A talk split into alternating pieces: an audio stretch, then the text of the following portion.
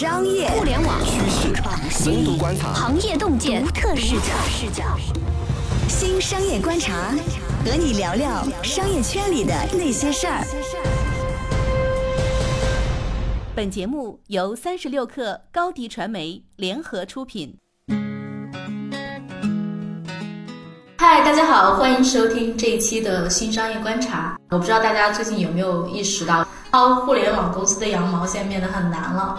那这期呢，我邀请到了我们声线非常温柔的乔迁老师来跟我聊这个话题。嗨，乔老师你好。你好，大家好。啊，我讲一个我自己的小发现啊，我那个前两天去 Keep 的线下的健身房练完之后呢，就刚好是遇到当时一起健身的有一个身材非常好的小哥哥，然后呢，我就去跟人家搭讪，结果小哥哥告诉我一个劲爆的消息，他是 Keep 的员工，然后告诉我说。Keep 的线下课程要涨价，一月一号就涨哦。我算了一下，他们那个课程包就是涨价百分之三十二，就是它不是有那个课程包嘛，就是你买的越多，然后越便宜。它最便宜的那种要从四十九块钱涨到六十五块钱。还有一次，我记得当时也跟乔老师聊过，当时非常震惊，然后跟公司的同事全都哔哔了一遍，放在我们公司的便利蜂的那个便利柜。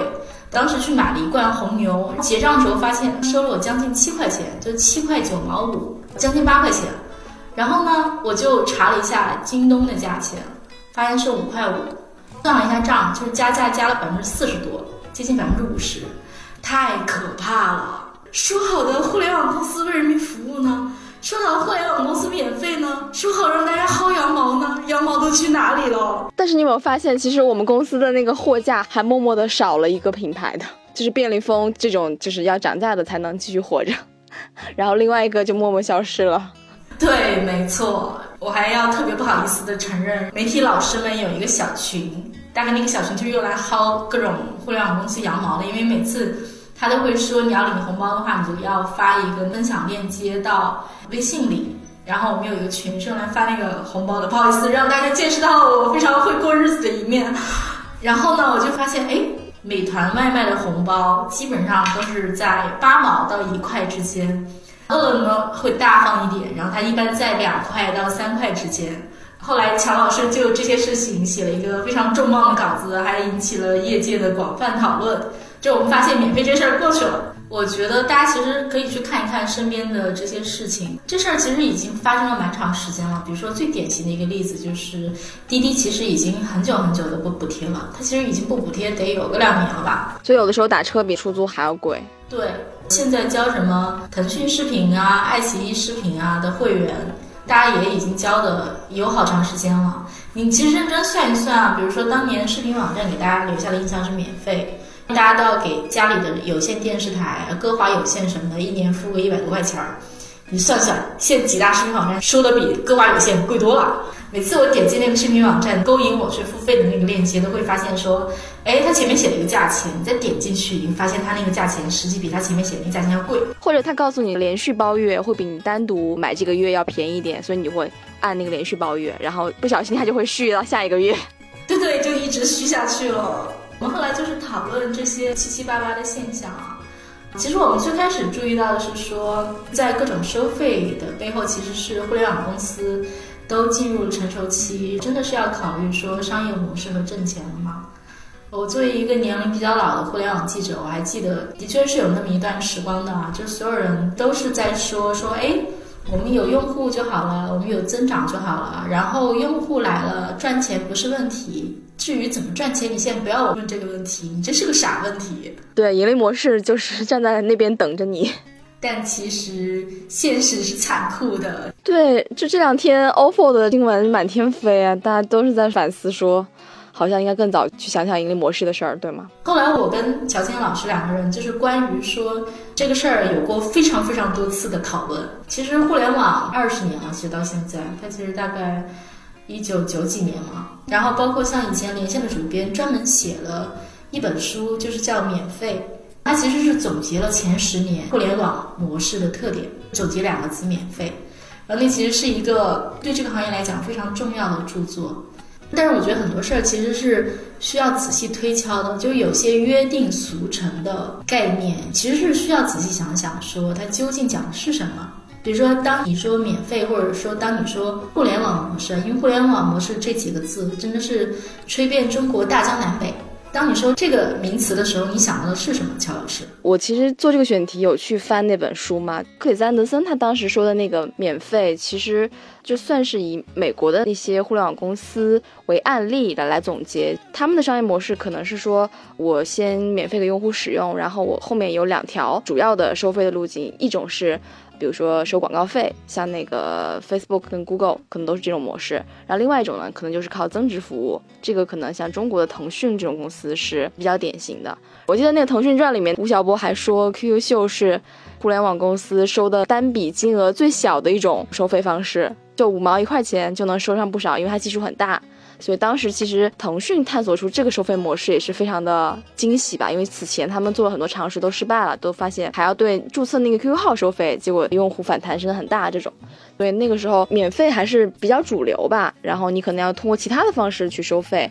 其实视频网站也是这样的，特别是中国这几家大的视频网站，其实到现在为止，你去看，你还是可以在上面看到很多免费的内容，就是你要杀时间。那除非你是想看一些那种什么追最近的剧啊，或者是那种很经典的电影，你是要付费的。这个模式并不是完全失效的吧？我觉得。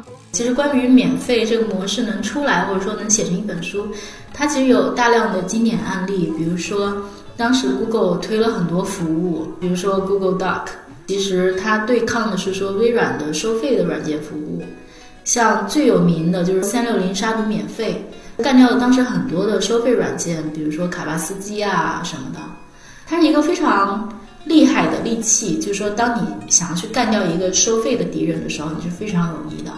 同时呢，这也是一个让你的用户非常上瘾的一个东西，就是说你一旦免费，你想要再收费其实就很难。但是我们再去深入想说，为什么会出现免费这种事情啊？其实归根到底还是因为说，在早期的纯互联网时代，然后免费其实是可行的。我多来一个读者上雅虎上看一看，我其实不用多花什么成本，基本成本为零。那你多来很多人，其实也无所谓了，我免费就免费了。但是呢，用免费这个方法可以吸引来特别多的用户，我一下子用户量就特别大，哎。我就可以找到一个第三方收费的模式，比如说卖广告，诶，我一下收到很多钱，哇，太神奇了。然后同时那个对手还干不掉我，哇，太可怕了。我们这其实也是马后炮，但马后炮可以总结经验啊，就是说，像我们接触大量的投资人，包括最有名的那些，他们其实去投项目，然后大家都会说，哎，我要看一个项目是不是可规模化。这个话背后的含义是什么呢？你再想想，Peter Thiel 讲《从零到一》那本书里，他讲的最关键的事情就是说垄断。再想到，比如说你去跟雪球的创始人去聊天，人家就会说：“哎，互联网投资其实最关键的就是说你要认识到说老二非死不可，就是这是一个马太效应非常强烈的行业。就当你把所有的信息都汇总到一起去想的时候，你再去像我啊马后炮一点去想想说，哎。”这个事儿免费的本质究竟是什么？你会发现说，哦，它可能就是在互联网这个领域、这个行业、这个时代不同于以往的地方，其实就在于说，它能够前所未有的以极快的速度创造极大的规模，成就一个垄断的巨头。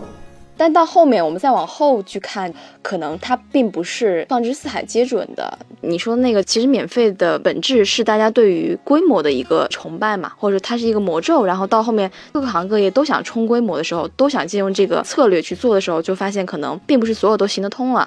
比如说后面我举的几个例子，可能是来自类似于 To B 的这种行业，做企业服务的这种公司也去做免费，然后就发现可能行不通。然后还有像 O T O，像一代洗这种做上门洗衣的公司也发现行不通。那其实这行不通里面其实是有一些共性或是行业的特性的吧？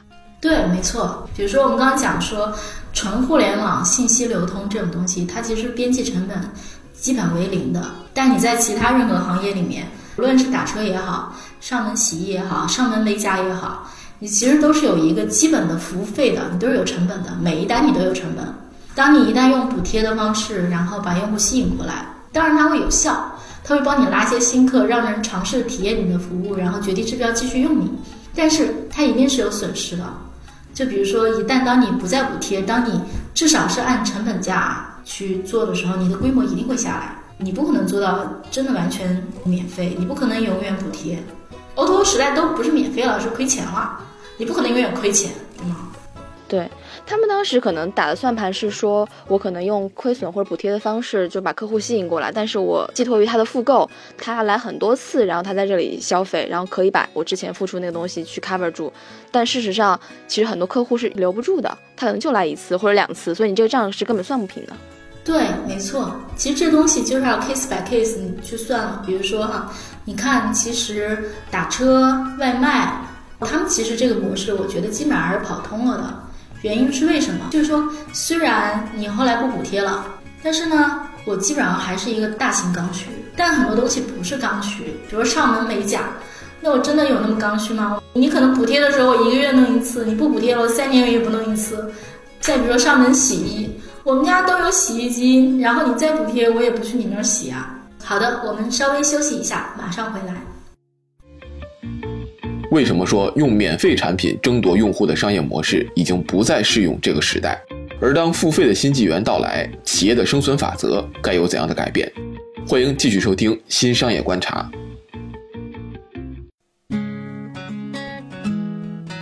欢迎继续收听《新商业观察》，我是三十六氪的深度报道主编杨轩。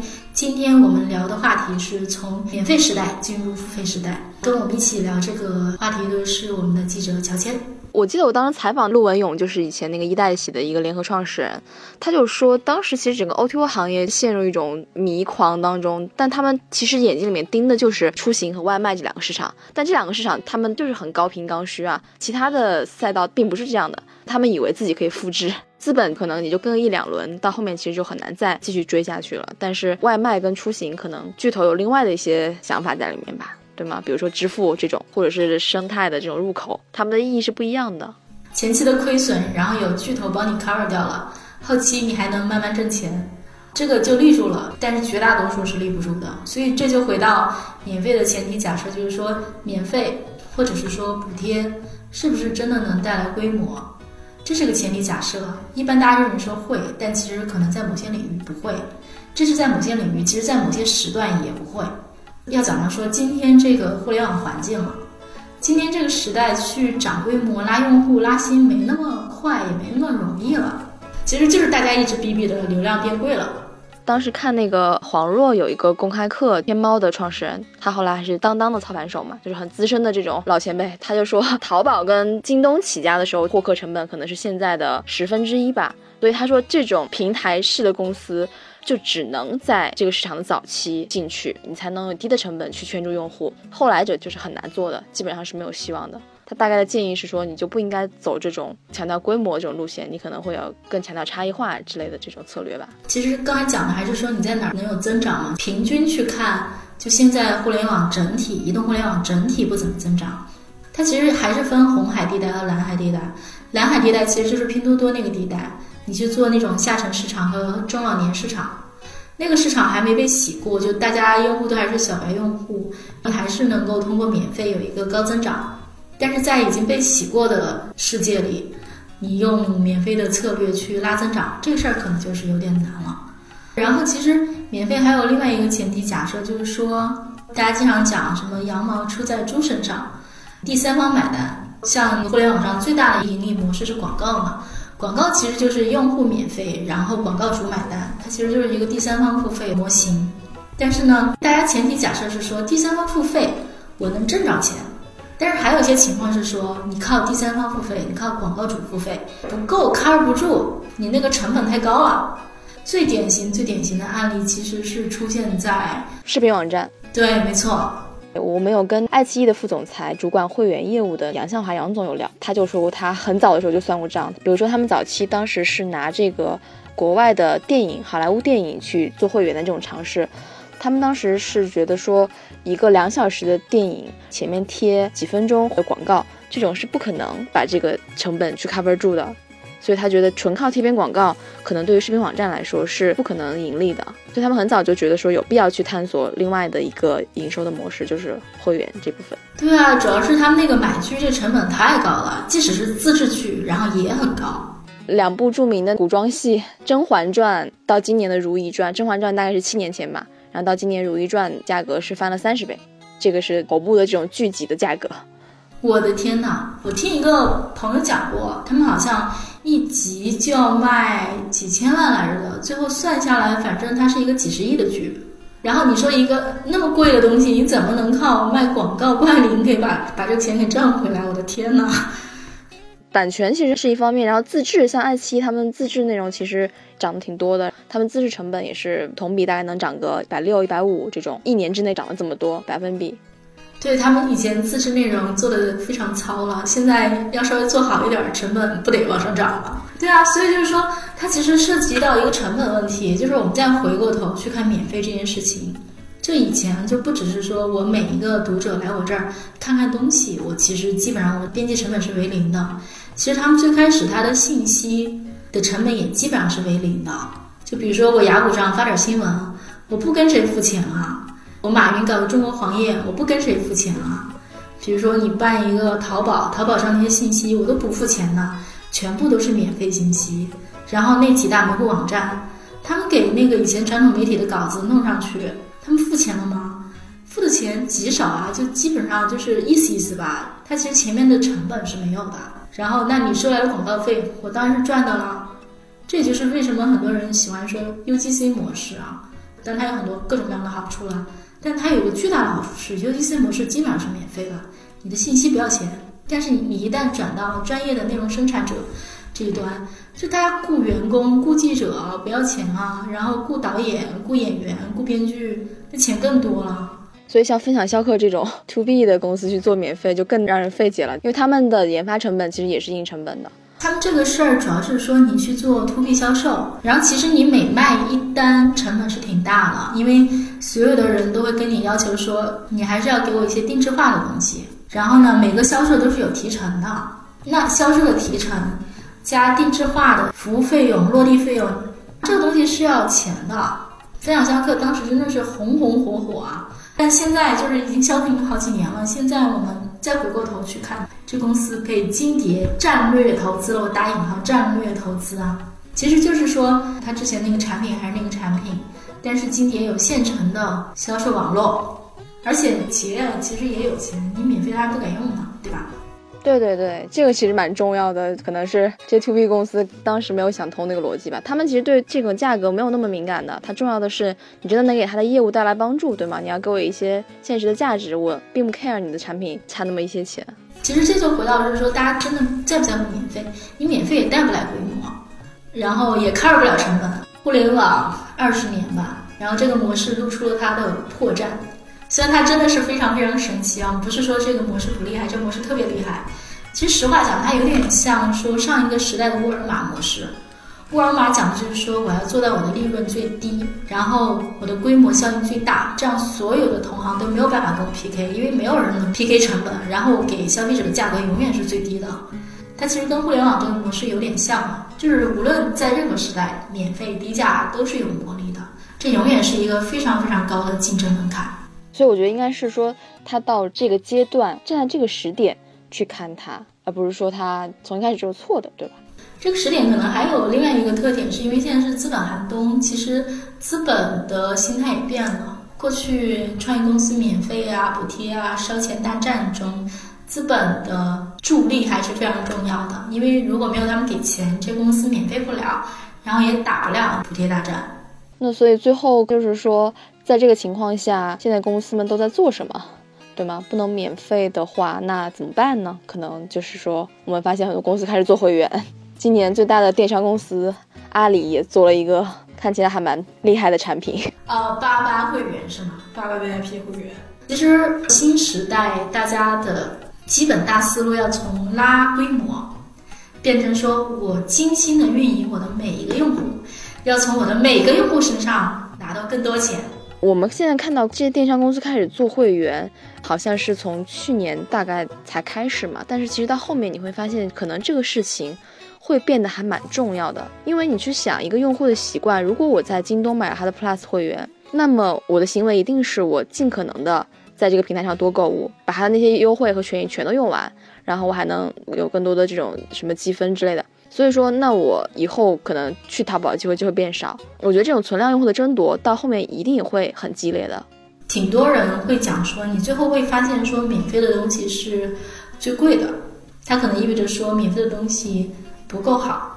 会让你有更多的选择成本。我觉得其实某种程度上讲，可能现在大家用户的这个心态也不一样了，大家可能对付钱这件事情的接受度变得更高。这是一个消费心理学吧，对吧？就是你付了钱之后，它这个门槛建立了，然后你就会哦有意识的去多试试它。我举个例子，比如说在教育行业，互联网教育过去很多年一直都走不通，最近几年走通了。其实它最后有一个非常关键的，就是说它背后的消费者和消费者心态发生了变化。八零后的家长变成了主流的消费群，然后呢，大家愿意为这个东西付钱，大家付费意愿更强。然后再比如说，大家经常说九零后一代非常不一样的是说，他们在花钱这件事情上更大方，那付费意愿更强。这可能是一个背后大家付费心理上有了一个变化。其实我们说了那么多从免费向付费的转化，但是我们一直在讲的是说，免费这个理论它的前提假设究竟是什么？然后这些前提假设在今天的。历史环境下，在某个行业里，在某个地区，在某些人群里，是不是还适用？这个答案也许是否定的，这就导致了说我们现在看到各种各样的各种东西都在收费和涨价。但也许这个答案在某些地方还是 yes。我们现在还是能看到大家的一些动作，比如说哈，像什么瓜子二手车，它正在线下大量的去开店规模，是因为说他相信说，在这个市场里面，大量都是传统买家。那我去铺规模，我去拉新、拉用户，这可能性是极大的。拉新或者获客，你在任何时代、任何生意都还是要有这个东西的。就是你线下开个小卖部，大家还经常开业大酬宾，更何况是说，当他觉得说这个模式是能够快速把规模做大的，在这种情况下，免费可能还是适用的。只不过你自己那个账你要算算清楚，说，哎，我去做这些扩张的时候，我不要把自己亏死，然后公司还是要活下去。任何事情你都是要分开、拆开、仔细去看的。当所有人都在讲资本寒冬，其实讲的是说，虽然大面上是这样，但是其实资本是撤离中小项目，向头部项目避险。那希望大家听了我们这期节目呢，有所收获，有所启发。然后喜欢我们的节目，欢迎评论、点赞或者转发。同时呢，三六氪音频的另一档商业评论类节目《观察家》推出了年底盘点系列节目。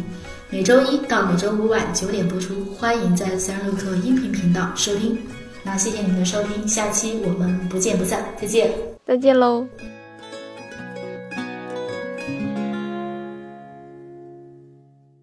欢迎添加克星电台微信号，微信搜索“克星电台”的全拼，加入我们的社群，一起交流成长。高迪传媒，我们制造影响力。商务合作，请关注公众号。高迪传媒。